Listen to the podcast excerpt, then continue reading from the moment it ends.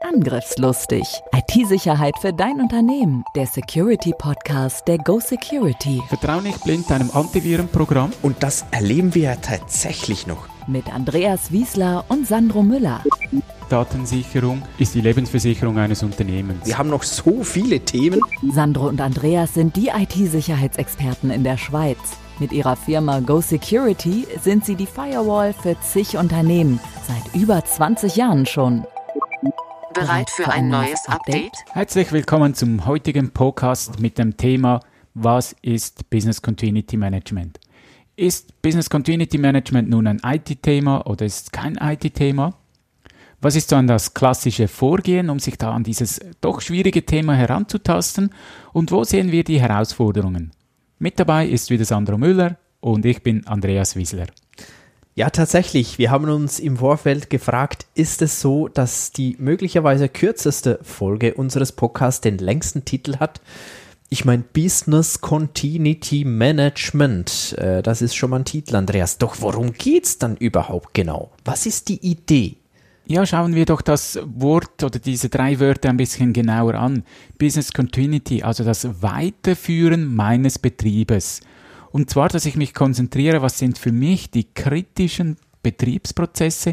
Wie kann ich überleben, wenn irgendein größerer Vorfall in meinem Unternehmen stattfindet? Also ganz klar abgegrenzt auch zum Risikomanagement. Häufig wird das da ein bisschen vermischt. Das ist ähm, wichtig, das abzugrenzen, weil beim, Business, äh, beim Risikomanagement geht es darum, wie kann ich einen Vorfall verhindern. In erster Linie mal. Und im BCM ist das schon geschehen und es geht jetzt nur darum, wie kann ich mit dem, was ich jetzt habe, mit dem Scherbenhaufen, das Beste daraus machen und schnell wieder produzieren. Genau, beim Business Continuity Management ist eigentlich egal, warum läuft dein Betrieb nicht mehr. Also es wird keine Ursachenforschung gemacht, wie beim Risikomanagement, wo ich mir überlege, was sind meine Bedrohungen, was mache ich dagegen.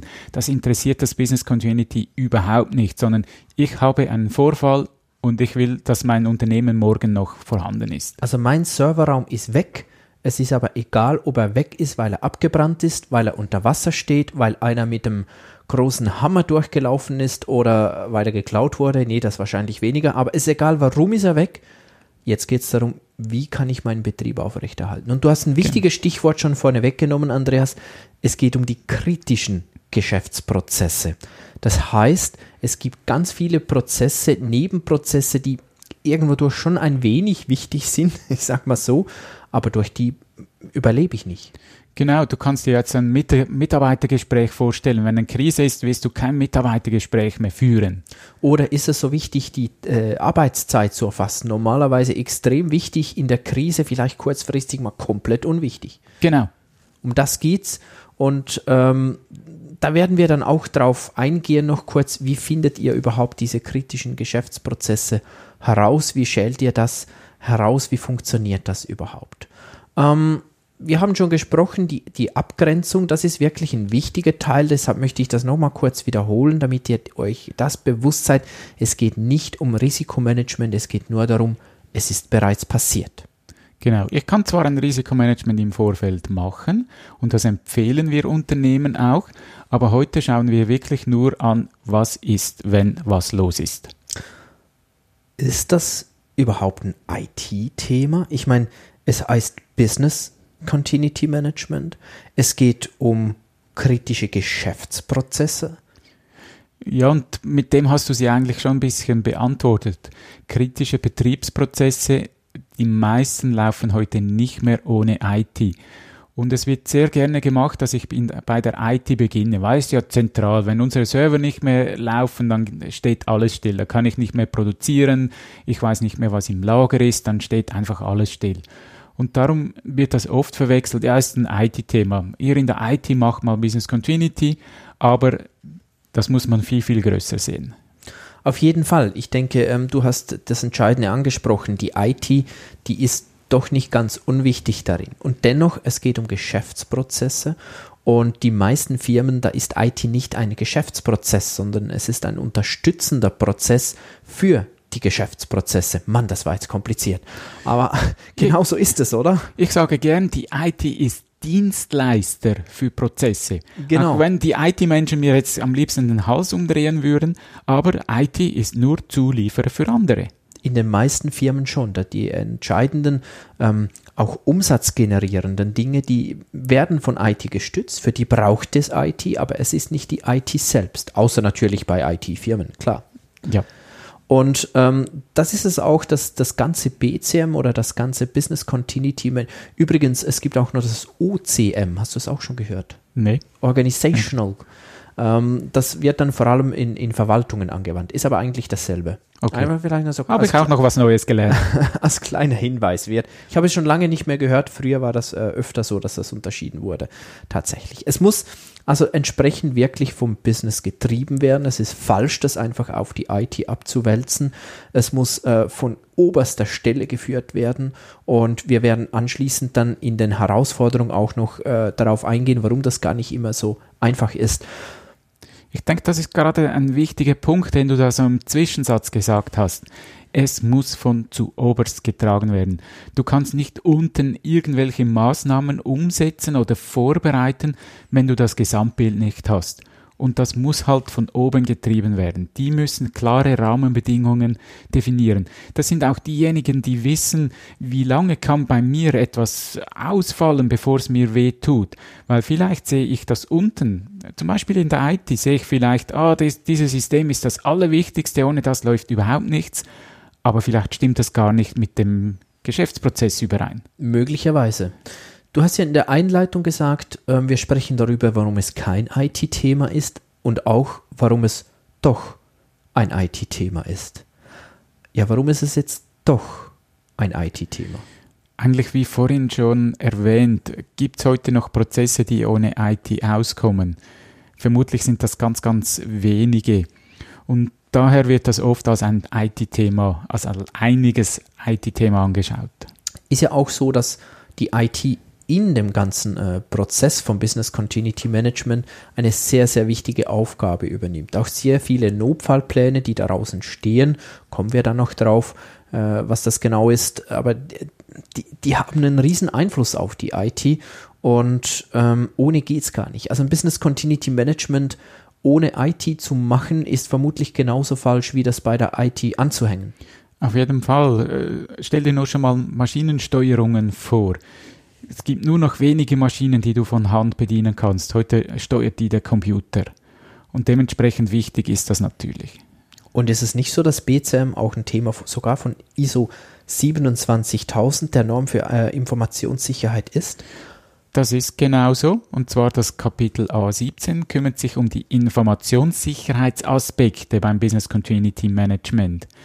Das heißt, du musst auch in einer Krise deine Informationssicherheit hochhalten. Aber es gibt eine eigene Norm nur für Business Continuity. Also das darf nicht verwechselt werden, das sind zwei komplett unterschiedliche Dinge. Es gibt eine ISO-Norm für Business Continuity Management und es gibt auch ähm, innerhalb von der Norm ISO 27000, das ist wiederum die für Informationssicherheit, ein Teil BCM. Dort geht es aber nur darum, wie kann ich, habe ich das richtig verstanden, Andreas, wie kann ich die Informationssicherheit während einer Krise aufrechterhalten? Genau, es darf ja nicht sein, wenn jetzt eine Krise ist, mache ich keine Zugriffskontrolle mehr. Jeder darf einfach auf alle Daten zugreifen. Das könnte auch rechtlich große Probleme geben, wenn plötzlich jeder Mitarbeiter äh, Krankenakten von allen anderen sehen darf, nur weil jetzt ein Vorfall ist. Das darf auf keinen Fall geschehen. Kannst du uns ein Beispiel geben? Wie setzt du das bei deinen Kunden konkret um? Also, Muss jetzt nicht Zugriff sein, aber irgendein Beispiel. Um was geht's genau? Es geht wirklich darum, dass ich Prozesse, die ich sonst habe, irgendwelche Kontrollen, die ich mache, bevor jemand auf etwas zugreifen kann, bevor jemand etwas verändern kann, dass das weiterhin gewährleistet ist. Okay, also nicht so Feueralarm, alle rennen raus, alle Computer umgesperrt. Zum Beispiel, dass ich auch in dem Fall dran denke, noch schnell Win-L zu drücken und erst dann rauszurennen. Weil sonst könnte ja jemand auf die Idee kommen, ich löse den Brandalarm extra aus und dann habe ich ja Zugriff auf alles. Wäre zwar schon ziemlich frech, aber man weiß ja nie. Die Menschheit ist nicht immer so fair. Dann Klassisches Vorgehen. Wie sieht überhaupt das klassische Vorgehen aus beim Business Continuity Management? Jetzt wird es etwas ähm, sehr, sehr ähm, theoretisch. Wir versuchen das jetzt möglichst gut rüberzubringen, damit ihr ähm, da noch dabei bleiben könnt. Es startet ja damit, ich muss meine Organisation verstehen. Äh, was ist damit gemeint, meine Organisation? Also ich verstehe doch meine Organisation, würde da jeder spontan sagen, zumindest in oberen Positionen. Buzzwords. Buzzwords. Hier wollen wir doch gleich ein Fachwort vorstellen, die Business Impact Analyse. Da geht es genau um den Punkt, den wir schon mehrfach angesprochen haben. Wie finde ich meine kritischen Prozesse? Auf was kann ich verzichten in einer Krise? Auf was kann ich auf keinen Fall verzichten? Und hier muss ich dann die Abhängigkeiten kennenlernen. Und zwar geht es darum, dass ich meine Prozesse kennenlerne, denen eine Kritikalität gebe und diese Kritikalität soll sich dann heruntervererben. Nehmen wir an, ich habe einen, Prozess, ich muss was verschicken und da sind dann verschiedene Eingabesysteme, da ist ein Mail-Server, da ist der Internetzugang äh, mit involviert und jetzt sage ich, das ist mein allerkritischster Prozess. Wenn ich nichts mehr verschicken kann, dann steht mein Laden still. Dann erben der Mail-Server wie auch der Internetzugang diese Kritikalität. Und schlussendlich immer der höchste Wert, also dort, wo es am kritischsten ist, der gewinnt dann. Das hört sich so einfach an. In der Praxis ist ja das schon eine Riesenarbeit. Ja, gerade wenn du mit verschiedenen Personen sprichst, jeder hat dann das Gefühl, mein Prozess ist der kritischste, ohne den geht es überhaupt nicht. Und hier muss man dann den Konsens finden. Dann als zweiter Punkt geht es darum, Strategien festzulegen. Strategien, da ist gemeint beispielsweise, ja, muss ich zwingend 100% Kapazität sofort wieder haben, in der Produktion als Beispiel, oder reicht es mir, also reicht klar, wäre 100% besser, aber ist es sinnvoll, vielleicht einen ähm, Notfallbetrieb zu definieren, wo ich sage, ähm, ja, 60% Produktionskapazität, das ist so gut, da kann ich schon mal überleben. Ähm, das brauche ich zuerst, weil das viel einfacher ist, als direkt wieder auf 100% zu gehen und so weiter. Also hier geht es wieder darum, sich eben mit dem Business auseinanderzusetzen, sein Unternehmen, das man jetzt hoffentlich verstanden hat, durch die äh, Business Impact Analyse zu definieren, okay, und was brauchen wir wirklich, um diese kritischen Prozesse weiterzuführen oder wie, wie viel von, von was brauchen wir ganz genau. Darum geht es bei Strategie festlegen. Hast du hier Ergänzungen, Andreas? Nein, ist absolut in Ordnung. Ich würde gern gleich zum nächsten Punkt übergehen. Notfallpläne erstellen. Sehr oft wird das schon früher gemacht. Es werden x Pläne geschrieben. Wie setze ich ein System zurück und wo muss ich was klicken? Aber erst jetzt, wenn ich weiß, wo sind meine kritischen Prozesse, in welcher Reihenfolge will ich vorgehen, eben diese Strategie, die du erwähnt hast, erst jetzt erstelle ich Notfallpläne. Und das ist echt Knochenarbeit. Das ist dann wirklich das Doing. Das erste, das bringt man irgendwie dann hin, aber so Notfallpläne zu erstellen, ist ein Riesenaufwand. Und vor allem ist das nicht einmalig gemacht, weil ein Unternehmen, das verändert sich, da kommt was dazu, da geht wieder was weg und dann werden die Notfallpläne sehr gerne vergessen. Ja, vor allem zum Aktualisieren. Das heißt, es ist mal was da und das muss wirklich dauernd und dauernd und dauernd wieder aktualisiert werden. Da habe ich ein, ein, kleines Beispiel. Beim Unternehmen hatte ich einen Notfallplan in die Finger bekommen und da standen Namen drin. Und ich bin dann auf diese Person zugegangen und habe gesagt, ja, im Notfallplan XY steht die Name, was machen Sie genau? Die schaut mich an, die Person. Was? Wo steht mein Name? Die hat das nicht mal gewusst. Und das so, ist dann das Gefährliche. Ja, so soll es natürlich nicht sein, weil so, äh, das war so ein Papiertiger, wie wir dem gerne sagen. Ähm, das nützt wenig. Also diese Notfallpläne, die sind schon anspruchsvoll, die korrekt zu erstellen. Und es ist auch anspruchsvoll, die eben aktuell zu halten. Und viele scheitern dann, weil sie merken, es ist zu viel, es ist zu komplex, es ist schon wieder alles anders. Und hier ist es wichtig, schon auch dran zu bleiben und nicht zu vergessen, es kann eigentlich gar nicht fertig sein, weil es muss ein Prozess sein und, und sollte auch immer wieder mal weitergehen. Darum eben der, der vierte Punkt. Übung und Prüfung. Das heißt, ähm, auch wenn ich das mal fertig habe und denke, das funktioniert, dann muss ich das auch üben. Ich werde dann feststellen, dass gewisse Dinge gar nicht stimmen, gewisse Dinge nicht funktionieren, ich mir das falsch vorgestellt habe und kann es dann wieder verbessern. Und entsprechend ist es eben wirklich ein stetiger Verbesserungsprozess. Ich muss das auch immer wieder von vorne beginnen. Also BCM, das ist übrigens auch ein großer Fehler, der häufig gemacht wird. Es wird als Projekt verstanden, werden Projektgelder gesprochen, es wird das Projekt umgesetzt man hat sehr viel dafür ausgegeben und fünf Jahre später ist einfach alles veraltet und stimmt nicht mehr. Zum Wegschmeißen. Gerade das Tonne. Üben ist extrem wichtig. Die Abhängigkeiten auch voneinander. In meinen 20 Jahren IT-Erfahrung habe ich es x-fach erlebt, dass bei Übungen Fehler rauskommen. Ich habe noch nie eine Übung erlebt, die von A bis Z rund lief. Ich hatte mal so einen Fall, da war wirklich alles bis ins letzte Detail durchgeplant. Es hätte ja auch funktioniert.